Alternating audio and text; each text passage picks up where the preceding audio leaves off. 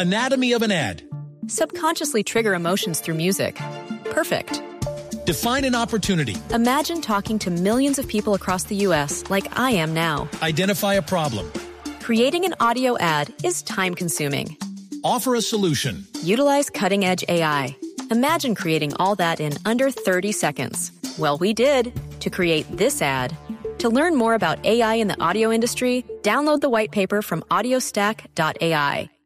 Sí, que fue la comercialización, Silvia, es cierto, de las víctimas. Pero el presidente Petro, digo Silvia, gracias. Pero el presidente Petro, desde su cuenta en Twitter, el presidente que ha estado muy activo, portándose como eso, como un activista, este fin de semana en Dubái dedicado a escribir del petróleo, de la franja de Gaza, de Carol G, de los conciertos, de las regalías de las empresas mineras, de todo, menos una palabra sobre la guerra en Colombia. Ni una ni media palabra de la guerra en Colombia. El presidente Petro defiende su tesis del nazismo y escribe un trino que dice lo siguiente, Ricardo.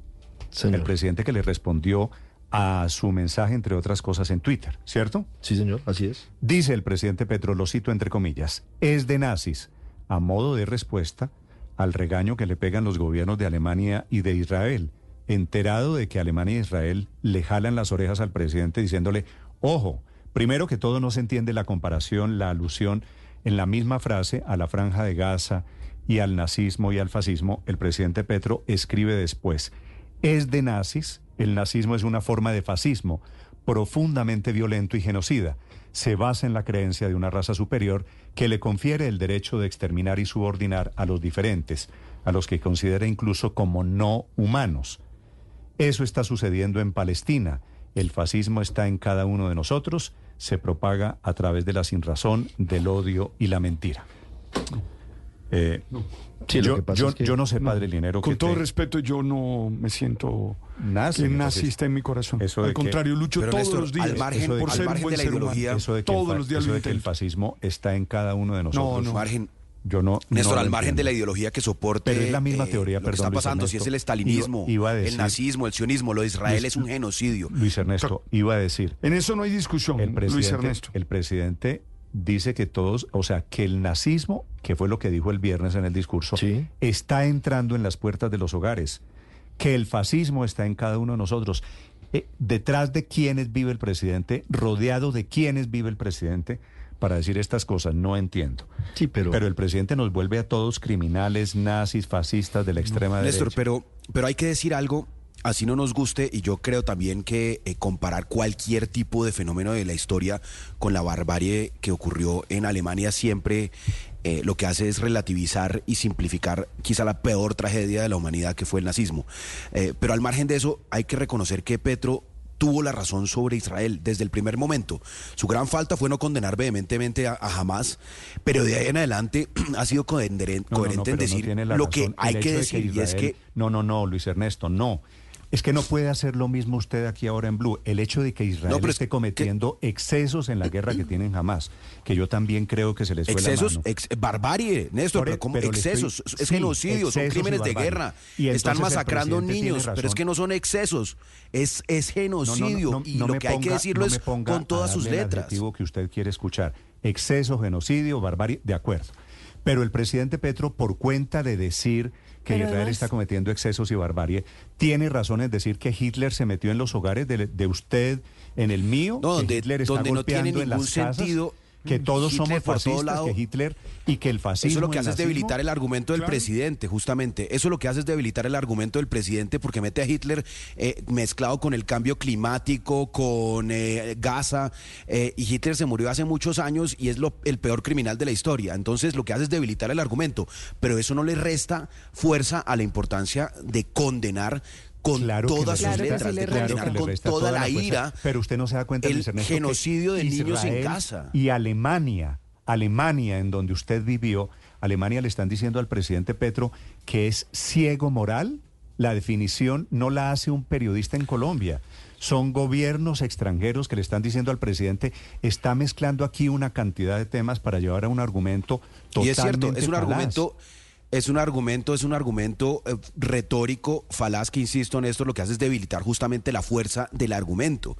Eh, porque nos pone a hablar de si, de, si, de si es comparable con Hitler o no, cuando lo que hay que decir claramente que el calentamiento global no tiene nada que ver con Hitler y por eso es muy desafortunada esa comparación, pero eso no le resta fuerza y verdad a lo que está diciendo el presidente pero- casi que desde el primer momento en sobre la- en barbarie de Netanyahu. Sobre en la, misma, en la misma precisamente- frase, María Consuelo, meter el tema del cambio climático, Claro. meter el tema de Hitler, meter el tema de Gaza. ¿Alguien me lo explica, por favor? No, no, pero adicionalmente el presidente es como si necesitara permanentemente traer a Hitler a colación en cualquier tema para hablar de la gravedad de lo que está pasando en un campo o en el otro, cuando no se necesita andar revolviendo a Hitler con todo para demostrar que él condena lo que está sucediendo en la franja de Gaza o, condena el comportamiento del ejército israelí. Él lo puede decir sin necesidad de utilizar la figura de Hitler para todo, entre otras cosas porque se le vuelve obsesivo y se le vuelve una comparación completamente inaceptable que va a generar unas consecuencias diplomáticas. O sea, Y- esto y- no, no solamente es revolver una cosa innecesariamente, sino que trae consecuencias. O sea, lo que dice el presidente de Colombia no es inocuo. Eh, él pretende volverlo inocuo, pero no. A Lo que ver. dice el presidente de Colombia tiene consecuencias para el Estado Como el colombiano. presidente María Consuelo, como el presidente dice que el fascismo está en cada uno de nosotros y él se mete en ese plural.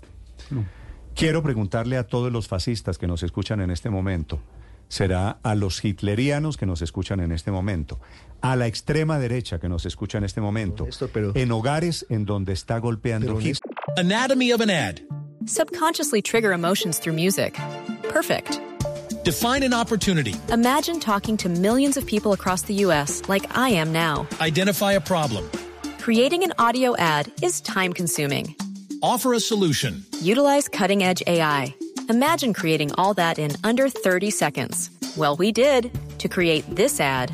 To learn more about AI in the audio industry, download the white paper from audiostack.ai. Es que el, el grave problema es la banalización de hechos históricos y de movimientos que realmente han causado Ricardo, una el grave tragedia problema, muy el grave grande problema es que el humanidad. presidente Petro no conoce mínimamente Néstor, un poquito de Néstor, la historia Cuando se nazismo. habla de fascismo, por ejemplo, usted está hablando de una situación que causó miles de víctimas, que fue millones, autocracia. seis millones de Usted no muertos puede entre para, judíos y para, gitanos. para desviar o para desprestigiar el argumento de alguien decirle simplemente fascista. Eso se admite en una discusión de cafetería o cuando No, no, hay esto es- suficiente esto es de nivel. las redes sociales, Pero no pero es puede que- ser, no puede ser que el presidente de la República esté utilizando ese tipo de argumentos en foros tan importantes o como para la hiperbolizar el COP28. propio, o sea, para, para mostrar lo grave que está sucediendo, entonces trae a Hitler a todo, como si, como si ese fuera... A Hitler y a Mussolini, No, porque entonces también absurdo. todo el mundo es fascista. Eh, Néstor, eh, pero eh, hay que tomar nota de que él habla mm, eh, de manera muy equivocada, de que las clases medias en el mundo dejaron entrar a Hitler a su casa y lo pone como especialmente para refutar el tema de las migraciones. No recuerdo haber puesto lo de Hitler para Gaza, lo pone para las migraciones. Y dice es que la gente por el cambio climático está migrando del sur al norte y los hogares de Europa y de Norteamérica dejaron meter a Hitler a su casa para rechazar a esos migrantes. Esa realmente es la frase o la, la idea que él expone. Porque, pero es una idea grave por lo siguiente, sin lugar a dudas, en el mundo hay una corriente, digamos, de derecha que ha venido imponiéndose, pues estamos hablando de los triunfos en Países Bajos, estamos hablando de los temas de Italia, estamos hablando de otros temas. Y esa corriente de derecha que muchos se identifican, movimiento Le Pen, por ejemplo, en Francia, que se identifican con eh, claras banderas antimigratorias, usted no Pero puede usted, a ver, calificarlas pero- en el mismo nivel, ¿a usted le en la misma categoría de Hitler. La Es que- gran clase media del mundo, ¿dónde está? En Europa, estamos de acuerdo. En Europa, por supuesto. Europa es el país de- es el entonces continente de la clase media, clase claro. media de Europa, el país que más personas tiene, eh, hogares en la clase media, eh, ¿son hitlerianas, son fascistas? Claro, no, eso es un error absoluto, pero, pero ese, claro, ese es el error. Que usted comparar estas olas de derecha antimigratorias, antimigrantes, acuérdese de todos estos movimientos, en eso, en eso, eso es cierto. Y decir que lo que pasa fue que dejaron meter a un Hitler, No, pero- o es, pero un- ¿sabe qué es lo o que es pasa, no conocer Aurelio? quién fue Hitler. La- ¿Usted la cómo le puede decir a un Aurelio, señor que por eso es es Hitler? que aquí en Colombia esta teoría de Pero- Petro hizo carrera. Y entonces, padre Linero, cuando un petrista está en desacuerdo con usted, ¿qué es lo primero que le Sí, dice? fascista. Fascista. Sí, esa- facho. esa- Sí, esa le es- dice esa es la descalificación del argumento. Le dice fascista, facho, paraco. Sin tener claro qué significa esa palabra, sin conocer la historia. derecha, etcétera. Y entonces el Néstor, presidente pero llevó esto no- a escenario internacional. Y entonces cree que todos los que están en desacuerdo con él son fascistas, hitlerianos, fascistas, de ultraderecha. Néstor, y pero lo que y está esta diciendo caricatura Petro- que, que se hizo en Colombia, el presidente Petro la está llevando a un escenario internacional. Lo así que es. está diciendo Petro no es, no es propio de, de Petro ni de Colombia. Eso lo están diciendo miles de miles de personas en el mundo. Las acusaciones, sobre nazismo son muy comunes en España, por ejemplo. Eh, a ver, Alemania e Israel se están oponiendo duramente a la referencia o al uso de la palabra nazismo por una razón sencillísima, porque están apoyando la carnicería en Gaza. Esos aliados están limitando a pedirle a Israel que haga lo que quiera, pero que solamente avise antes de bombardear. A eso ha llegado la humanidad. Todos los progresos en materia humanitaria han llegado a que los países que son portaestandartes de eso, como Estados Unidos, como el Reino Unido, como Alemania, digan masacre, pero avise antes. Eh, y algunos están más indignados por el, por el tema del nazismo que por el horror en Gaza. Hay que pensar que el nazismo no es solamente un hecho histórico. Cuando Petro dice que eso es nazismo no quiere decir que está pasando exactamente lo mismo, obviamente. Es una concepción Obviamente- política obviamente de la vida. obviamente pero, porque- pero- porque no es solamente un hecho histórico, es una concepción política, una visión del mundo. Y obviamente Petro se refiere a lo segundo, esa lógica nazista de, de la pureza No, racial en un territorio. Y, y la, la pregunta aquí detrás de lo que dice Petro, yo creo que es más importante que, que está bien que lo diga o no, es cómo una sociedad de millones de ciudadanos en el mundo está aprobando una masacre de un pueblo por razones ideológicas que tiene tintes de racismo, de que los árabes son los violentos y los judíos son las víctimas, y preguntarnos si ahí hay algo de, de esa semilla nazista, que es una concepción eh, racista, violenta, eh, militarista, no le eh, parece por amoral lado, pero ¿por y, qué ve y no estoy humanitaria de acuerdo- del, del yo mundo. Estoy de acuerdo parcialmente con usted, pero ¿por qué el racismo de judíos contra palestinos, contra árabes, le parece racismo y no le parece racismo el árabe que quiere destruir al gobierno israelí y al pueblo judío? ¿Eso no es más No, pero- racista? No, lo que se refiere es al Estado imponiendo eh, sus reglas sobre, sobre otro pueblo. Por eso también se le habla, se habla de apartheid,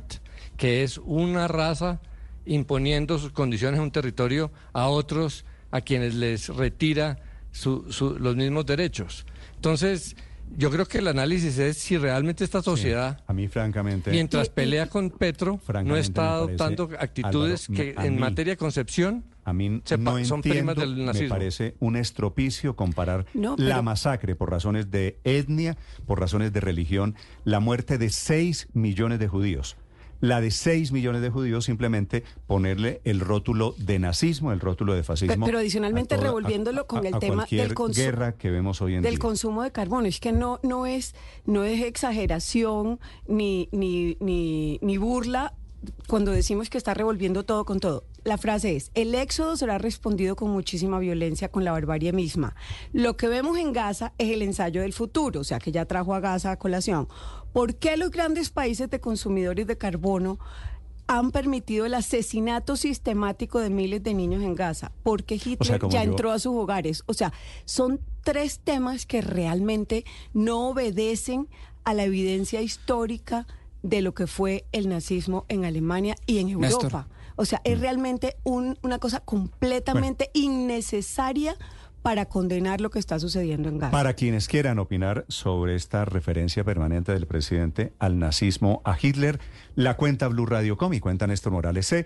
Los escucho, los leo para quienes están conectados en este momento en el canal de YouTube.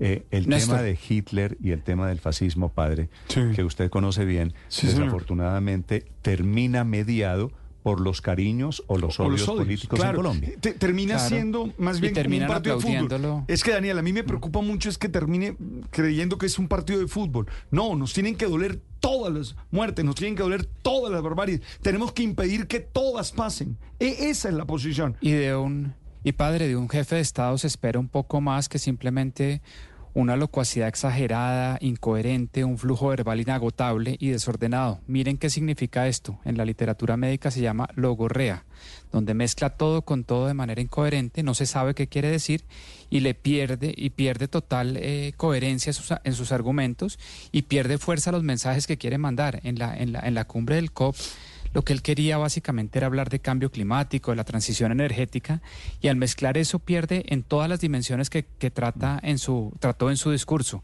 Y también pierde fuerza, perdió fuerza, cuando desde el principio no condenó el ataque terrorista de Hamas. Ahí no tiene casi que autoridad moral para hablar de la respuesta de Israel. Yo creo que de, de ninguna manera acá todos de ninguna manera hablar, digamos, de, de, de, los crímenes que está, o, o la exageración del...